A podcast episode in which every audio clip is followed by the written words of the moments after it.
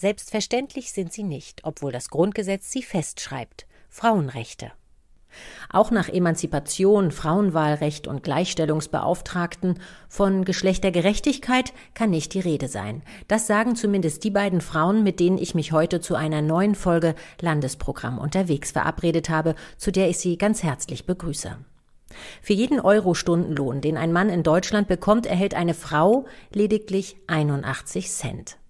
Im Job schlechter bezahlt, immer mehr machen bei der Kinderbetreuung und im Haushalt, das ist noch immer die nüchterne Bilanz, wenn wir auf das Leben vieler Frauen und Mütter schauen.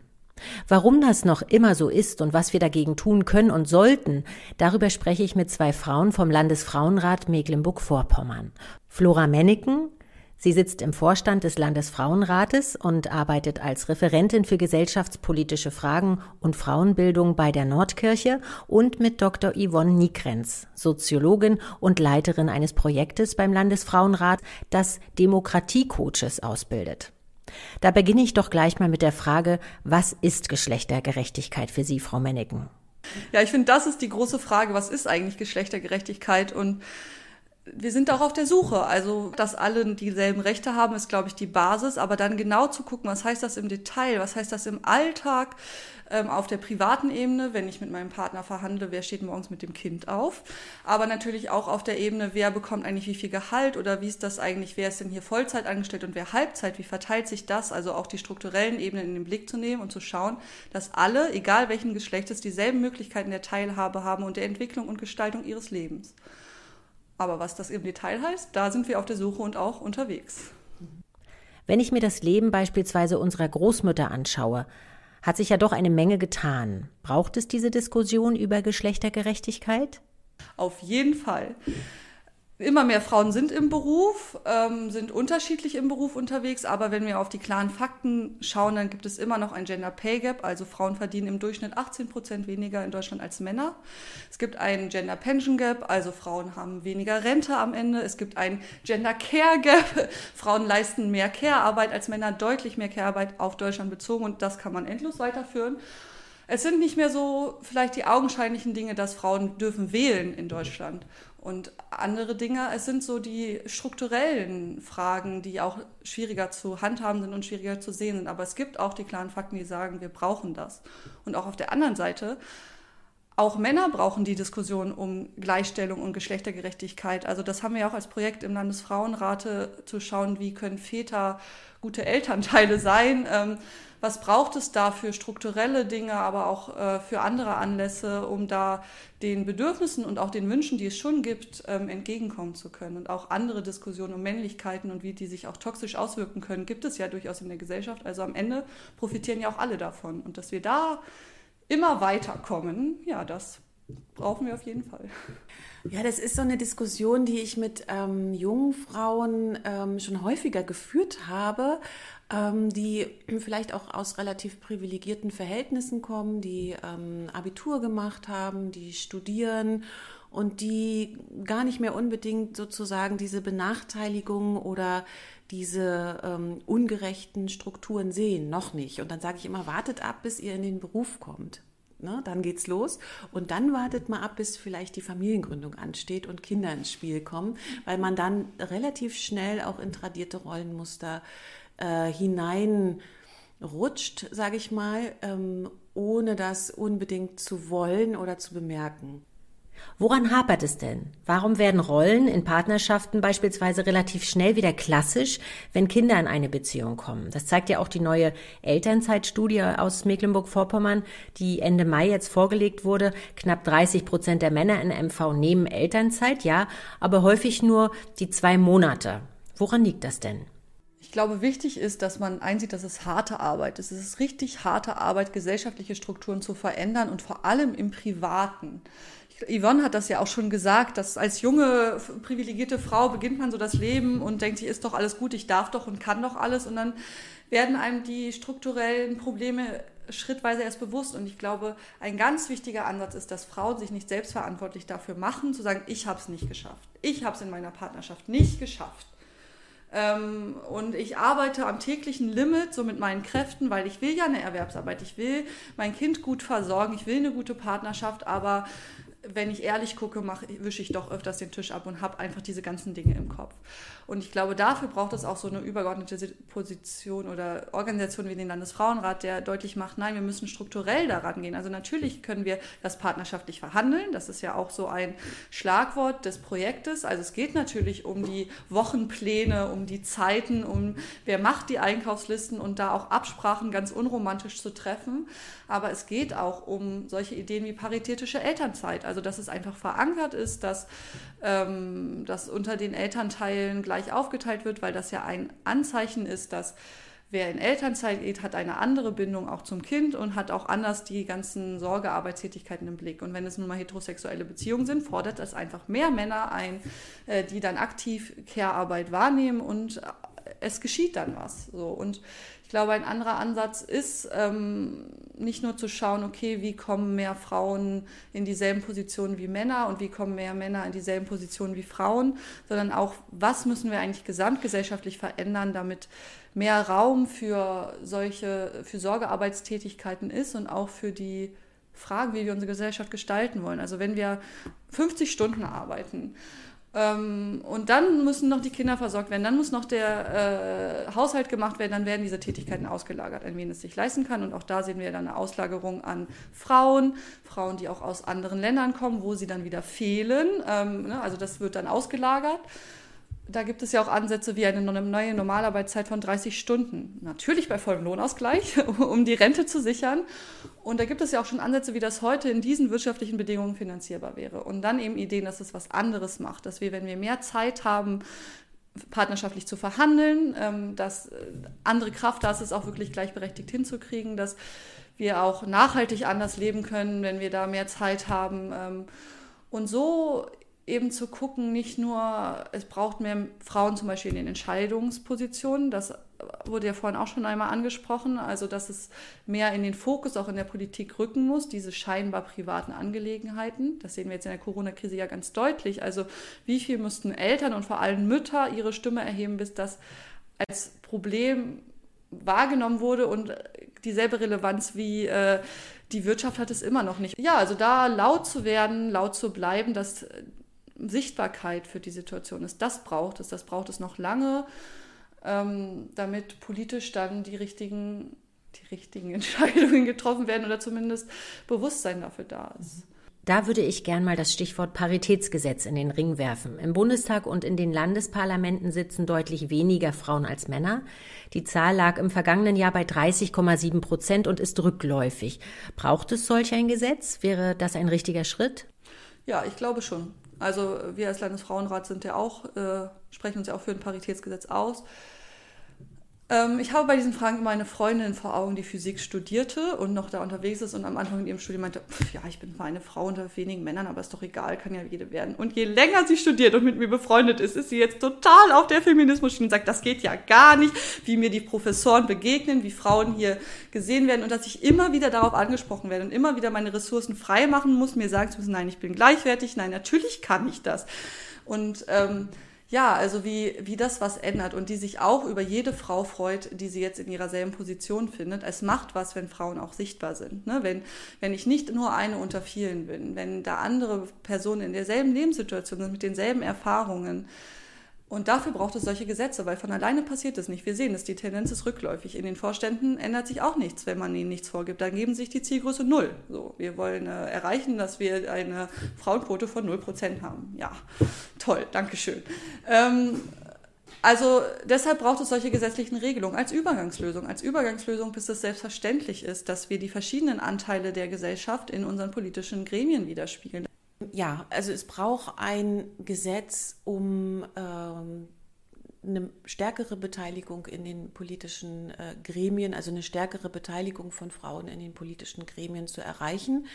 Das glaube ich. Gleichzeitig denke ich, dass dieses Bild äh, von Politik, was wir gerade auch im Moment in dieser Krise ähm, medial vermittelt bekommen, ein Bild ist, das als ähm, sozusagen Arbeitsfeld Arbeitsfeld als Arbeitsplatz extrem unattraktiv ist. Da werden Sitzungen bis 4 Uhr morgens äh, durchgeführt, dann tritt man äh, erschöpft vor die Presse und am nächsten Tag geht es weiter. Also ich kenne äh, jetzt in meinem Umfeld niemanden, der eigentlich diesen Job machen will. Ne? Also weil er sozusagen uns als Knochenjob ähm, auch verkauft wird und vielleicht ist es auch in vielen äh, Fällen so. Ich, äh, ich weiß es nicht. Also äh, die Frage ist, ist dieser Job für einen Menschen, der sich ähm, auch noch konfrontiert sieht mit Care-Aufgaben, überhaupt attraktiv? Kann ich das überhaupt leisten? Ne? Also kann ich für meine zu pflegenden Eltern äh, oder eben für die zu erziehenden Kinder da sein und gleichzeitig einen PolitikerInnen-Job machen? Ich glaube, äh, das ist äh, unter den Bedingungen aktuell relativ schwierig. Also ich denke, dass diese Strukturen im äh, politischen äh, Business sich eben auch ändern müssen. Wie erleben Sie denn momentan den Blick auf feministisches Engagement, Frau Niegrins? was sowohl äh, aus den Mitgliedsverbänden äh, signalisiert wird, als auch das, was ich im Alltag erlebe, sowohl im alltäglichen ähm, Geschehen analog, sage ich jetzt mal, als auch im Internet, ist, dass Menschen die Haltung beziehen für Geschlechtergerechtigkeit egal ob das jetzt Männer sind, die gibt es ja auch. Es gibt ja doch durchaus auch einige Feministen, die auch stolz darauf sind, ähm, sich so zu bezeichnen.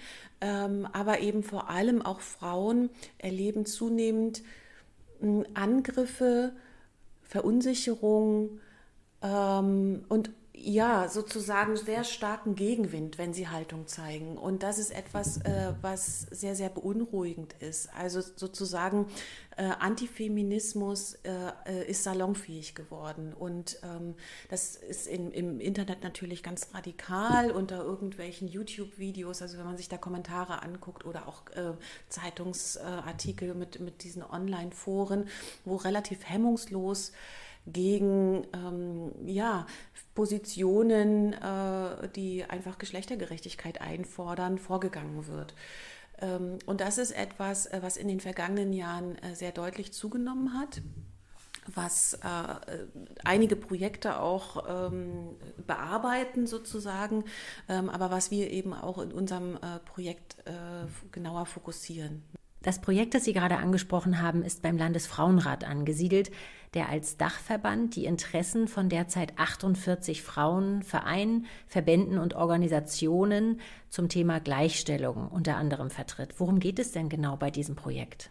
Ja, unser Projekt heißt Dialograum schaffen, Geschlechtergerechtigkeit leben, Vielfalt gestalten. Langer Titel. Wir sind zu zweit, also meine, äh, meine Kollegin Maria Lichtermann und ich ähm, sind äh, im Grunde jetzt dabei, Demokratiecoaches auszubilden. Also wir haben im Moment sind es ausschließlich Frauen aus den äh, Mitgliedsverbänden, aber wir sind natürlich auch offen für Männer, die ähm, gerne Demokratiecoach werden wollen und die sich sozusagen in ihren Vereinen oder Verbänden für dieses Thema stark machen wollen. Also die nicht nur Haltung zeigen, sondern die auch ansprechbar sind für zum Beispiel genau diese Probleme. Ne? Also jemand im Verein meinetwegen äh, postet was in den sozialen Netzwerken und darauf äh, gibt es Reaktionen, die, äh, sage ich mal, vorsichtig verunsichernd sind. Wie gehen wir jetzt damit um? Ne?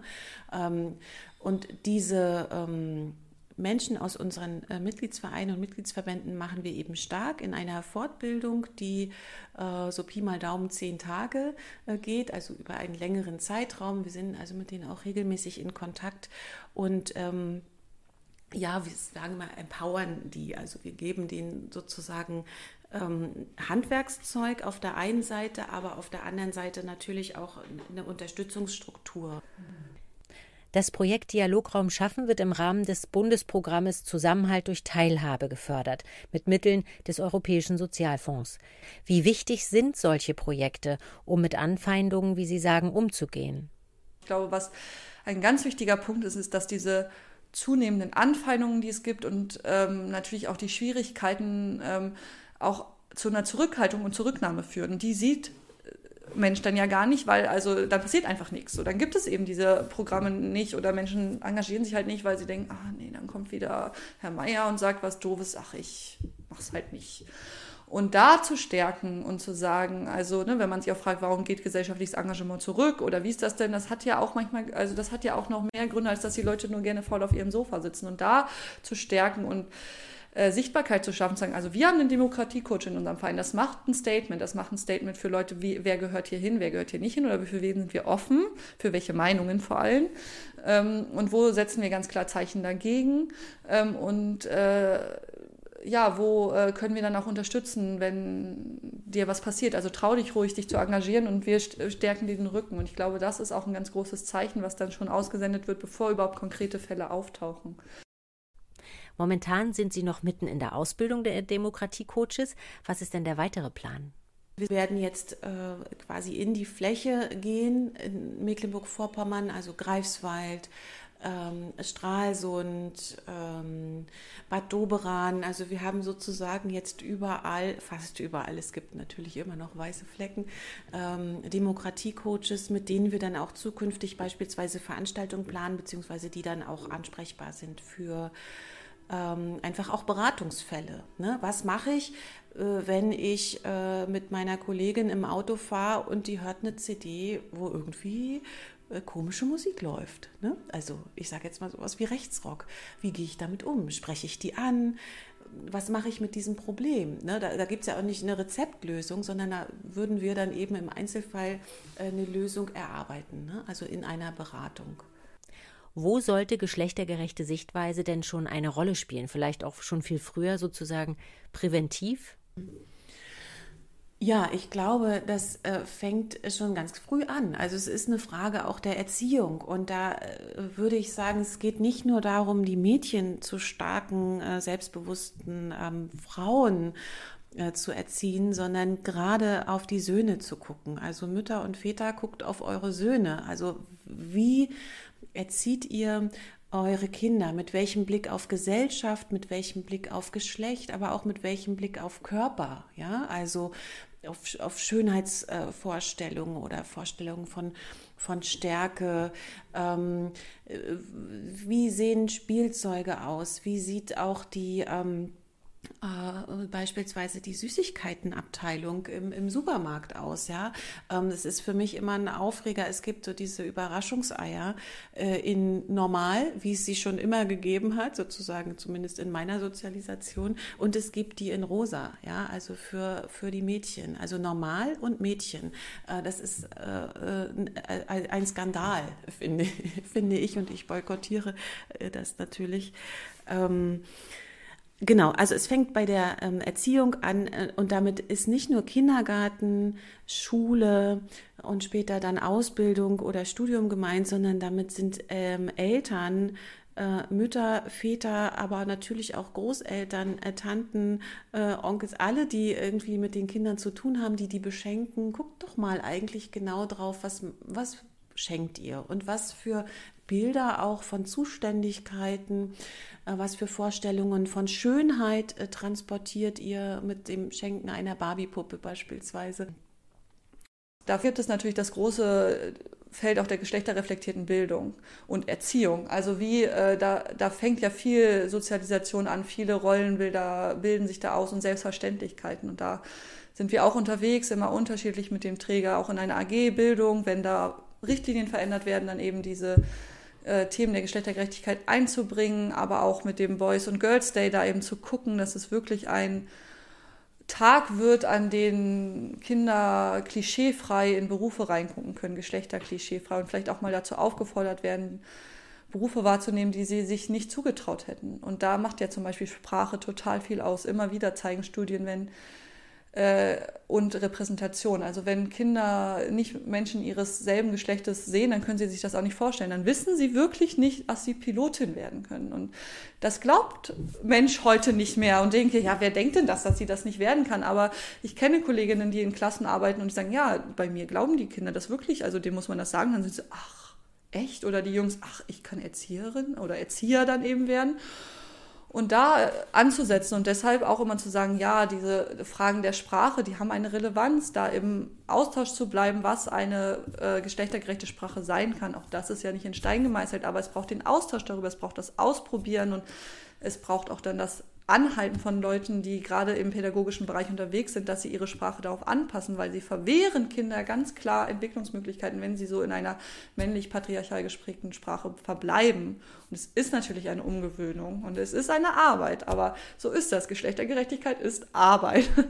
Ich würde es gerne mit einem Fingerschnippen für alle lösen können, aber so ist es leider nicht. Zum Thema geschlechtergerechte Sprache wollen Sie auch noch was ergänzen, Frau Nigrins?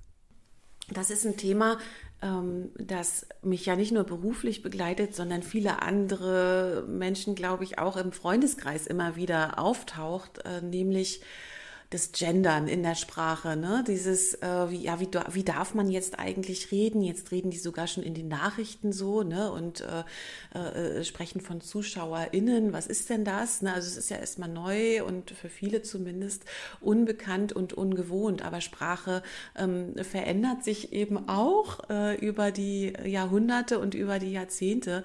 Äh, wir werden ja auch nicht mehr mit äh, wohlan, verehrte Hörer angesprochen, sondern äh, liebe Hörerinnen und Hörer oder oder eben liebe HörerInnen so. Ne?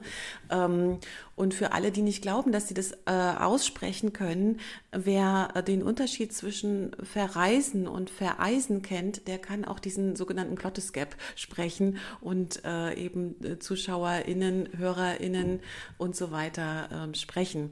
Und ähm, ich habe diese Diskussion im Freundeskreis eben relativ häufig und kann immer nur darauf hinweisen, dass es eben sehr wohl einen Unterschied macht, ob man von Lehrern spricht oder von Lehrerinnen und Lehrern.